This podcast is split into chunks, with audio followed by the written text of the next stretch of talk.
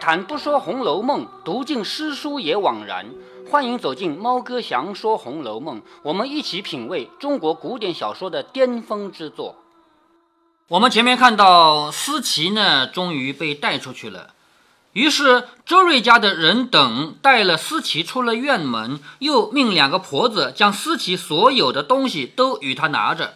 思琪要走，属于思琪的东西都给了他，不要了。走了没几步。后头见秀菊赶来，一面也擦着泪，一面递与思琪一个绢包，说：“绢就是布料嘛，用布做的包嘛。绢包说这是姑娘给你的，主仆一场，如今一旦分离，这个与你做个念想吧。也就是说，迎春跟思琪之间毕竟还有点情分。思琪赶走的时候，临走的时候，迎春送给他一个包，说这个是留着做个念想。思琪接了，不觉更哭了起来。又和秀菊哭了一回，周瑞家的不耐烦。你看，像周瑞家的这个人，他是很没有情分的，赶着走，不耐烦了嘛，只管催促，两人只得散了。思琪因又哭告道：“婶子大娘们，好歹略寻个情儿，如今却歇一歇，让我让我到相好的姊妹跟前辞一辞，也是我们这几年好了一场。”思琪在给他们求情。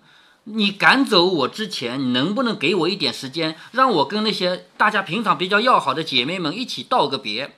周瑞家的等皆各有事务，做这些事便是不得已了。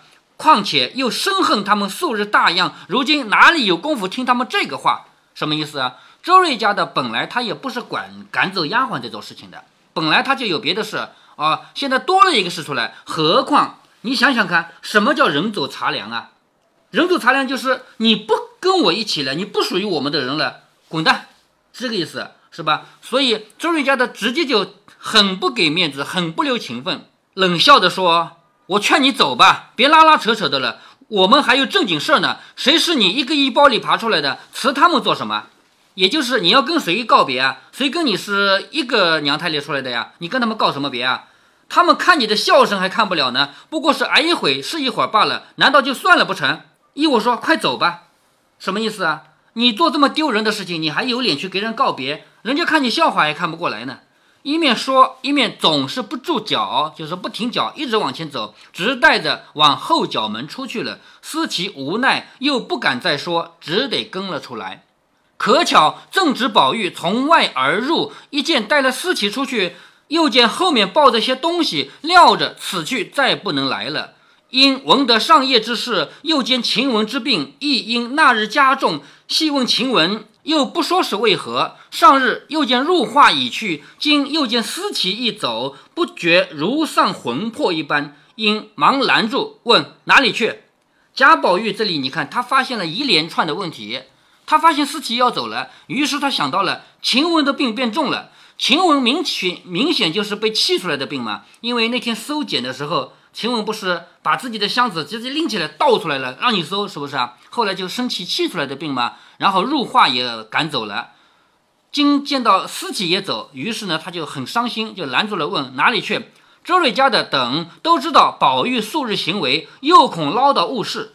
周瑞家的知道贾宝玉是个护花使者，他一定会帮思琪的嘛，他就怕宝玉会帮思琪，于是笑着说：“不干你的事，快念书去吧。”念书这是一个很好的借口啊！你念书去吧，哪有比念书重要的？是不是啊？就不要管这个事儿了。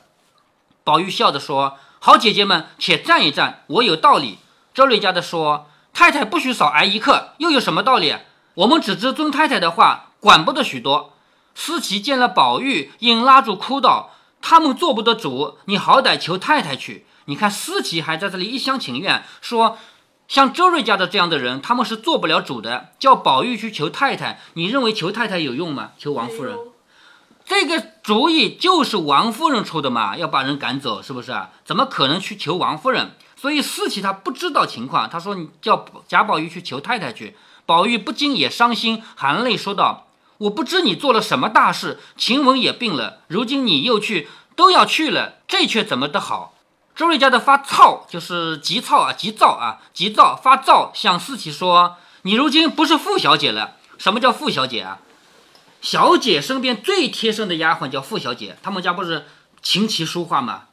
抱琴、思琪、试书、入画，这个叫傅小姐。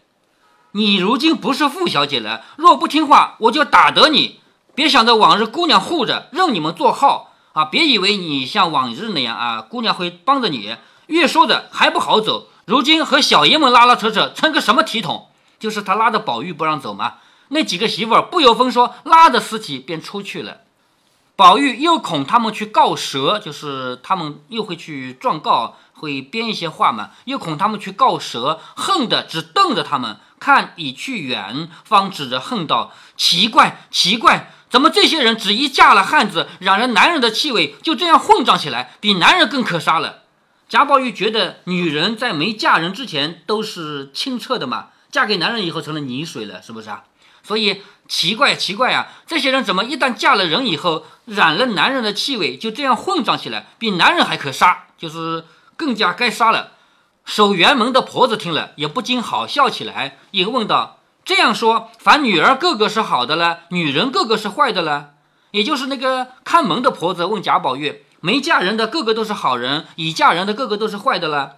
宝玉点头说：“不错，不错。”婆子们笑着说：“还有一句话，我们糊涂不解，倒要请问，请问。”就是婆子想要拿贾宝玉开心啊，正要说的时候，只见几个婆子走来，忙说道：“你们小心，传奇的伺候着，此刻太太亲自来园里，在那里查人呢，只怕还查到这里来呢。”又吩咐快叫怡红院的晴雯姑娘的哥嫂来。在这里等着领出他妹妹去吧。你看啊，叫晴雯的哥哥嫂嫂来把这个妹妹领走，就是把晴雯领走。应笑着说：“阿弥陀佛，今日天睁了眼，把这一个祸害妖精给退送了，大家清静些。你看，站在婆子的角度，认为晴雯被赶走是一件好事，这是个祸害妖精嘛，把他给赶走了，大家都清静了嘛。”宝玉一闻得王夫人进来清茶，便料定晴雯也保不住了，飞也似的赶了回去。所以这后来的趁怨之语，竟未得听见。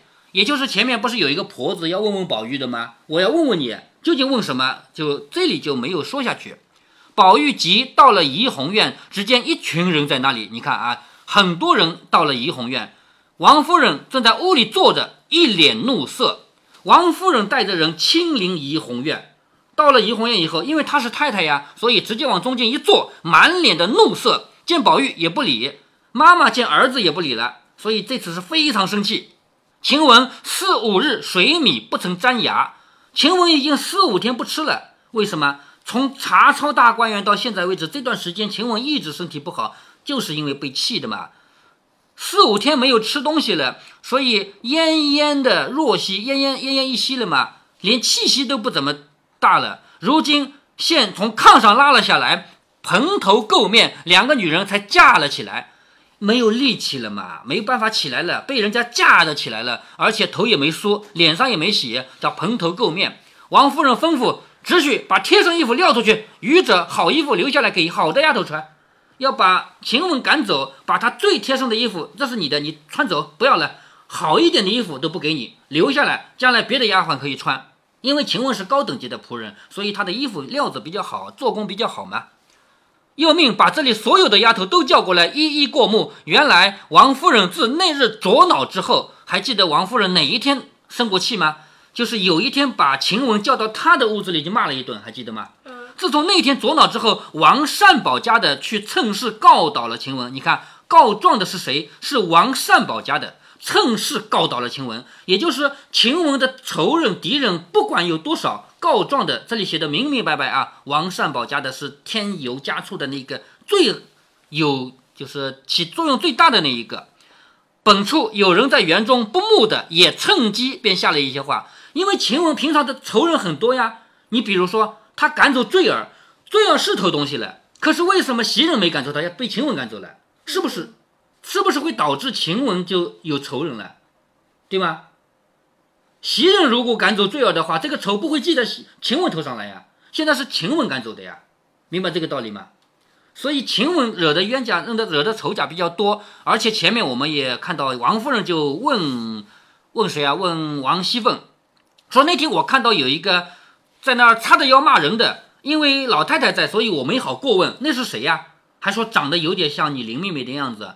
也就是在王夫人眼里，王夫人都亲眼看见他在那骂人了。为什么别人不骂人，你要骂人？不就是最后你得罪了人嘛，你有了仇人嘛。你看这里，真正导致晴雯倒霉的罪魁祸首是王善保家的，却趁势就告倒了，然后还有人添油加醋。说本处有人在园中不睦的，也就随机的蹭便下了一些话。所谓下了一些话，就是我跟着说说他的坏话。王夫人皆记在心中，因节间有事，节间就是中秋节嘛，刚刚过了中秋，故忍了两日。今日特来亲自阅人啊，阅就是看，忍了几天，今天跑到这里，我亲自来看看。一则为晴雯有可，二则竟因有人指宝玉为由，说他大了，以解人事。这里所谓的人事就是男女之间的事儿，因为贾宝玉慢慢的长成年了嘛，懂得男女之间的事儿了嘛，都有屋里的丫头们不长进的教习坏了，这个是王夫人心里最大的一块心病。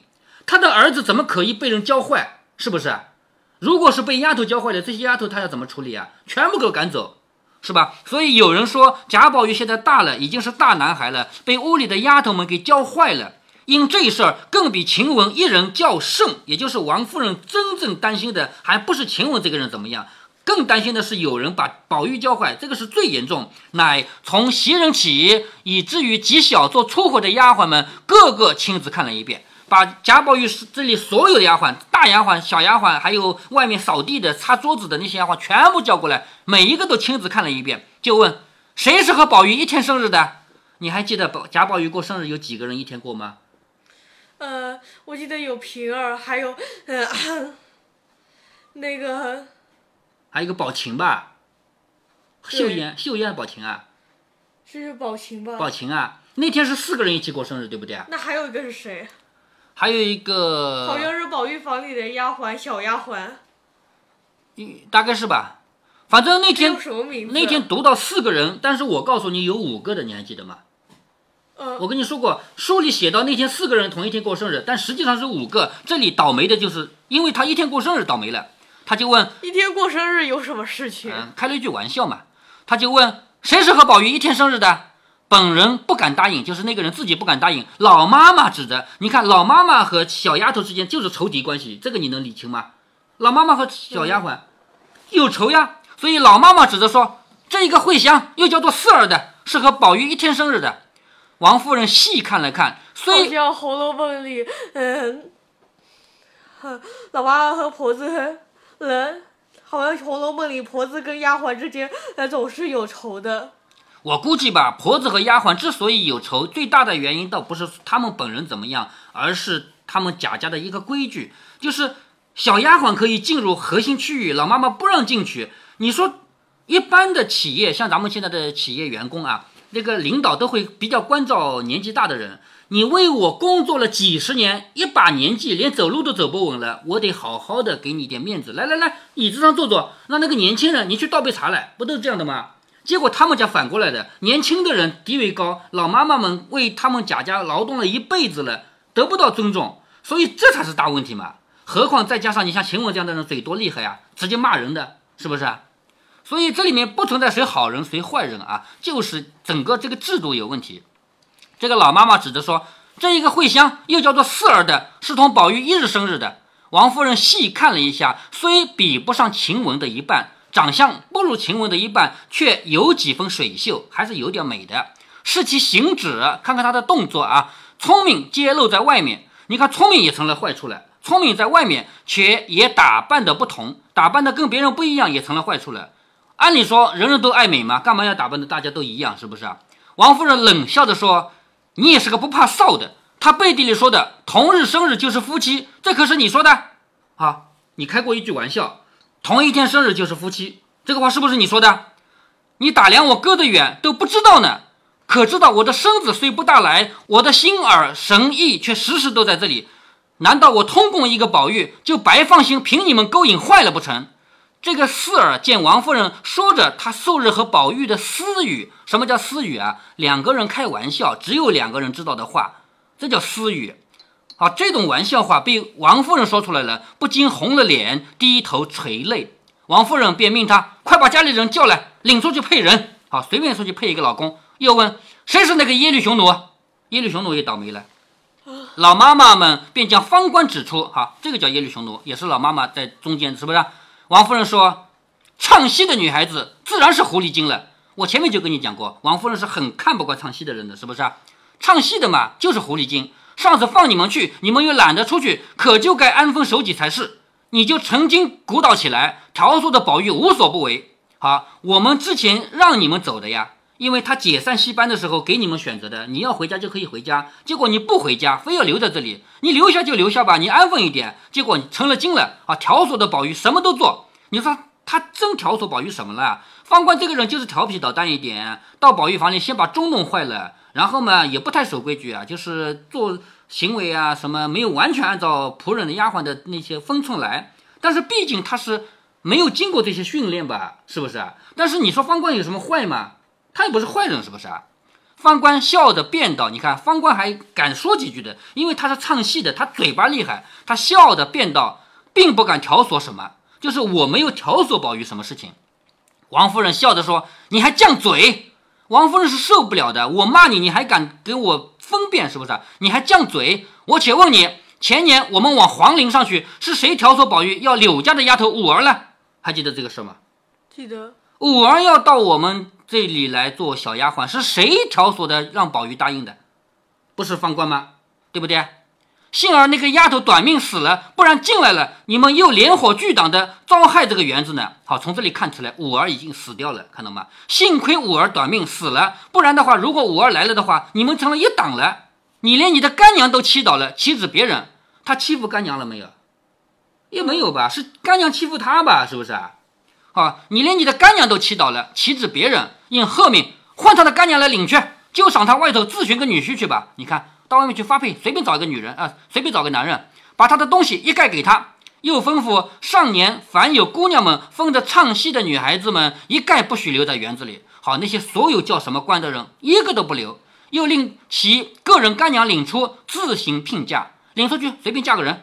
一语传出，这些干娘们皆感恩称怨不尽。你看，干娘们都很开心，感恩，他们觉得终于有人替我撑腰了，是不是？都约齐了，与王夫人磕头领去。你看，来给王夫人磕头，感谢啊，又把干女儿领走了。王夫人又满屋里搜捡宝玉的东西，凡略有衍生之物，就是这个没见过吗？这个好像。是以前没有吗？略有衍生之物，一概命收的收，卷的卷，昨日拿到自己房内去了。贾宝玉这里是不可以有我没见过的东西的，为什么？因为贾宝玉就只可以有四书五经，别的东西就不能有嘛？这些玩的东西我还没见过，是吧？全部拿走。硬说，那么那些，那么些小厮给他买的那些书有没有被他搜出来？那肯定没收出来了。贾宝玉藏总也藏藏好的吧？是不是？又说。这才干净，省得旁人口舌。因又吩咐袭人、麝月等人：“你们小心，往后再有一点分外之事，我一概不饶了。”你看，在他眼里，袭人、麝月两个是好人，他没有要求袭人和麝月做什么任何就是改正啊什么，就说你们要小心，以后再有一点别的事情，我就不饶了。因叫人查看了，今年不以挪迁，暂且挨过今年，明年一并给我，仍旧搬出去新进。啊。现在不把贾宝玉搬出园子去，因为我看了黄历，今年不能搬迁。他相信这个，要不然现在就搬走了，是不是？说完，茶也不吃，遂带领众人。小说中有没有提到搬出去的事情？没有，还有两回就结束了，搬什么搬？是不是？说着，茶也不吃，遂带领众人又往别处去阅人，暂且说不到后文。好，这里作者说暂且说不到后文，就是不说后面的事了。王夫人在怡红院做的事情做的雷厉风行，赶走了一批人。四儿、晴雯第一个，晴雯、四儿还有官方官，于是跟方官一起的别的官虽然不在怡红院，他们不是有的在林黛玉那里，有的在薛宝钗那里吗？这些人全部赶走了。这个事情后面就要引起什么呢？晴雯死了，然后这三个官当了尼姑了。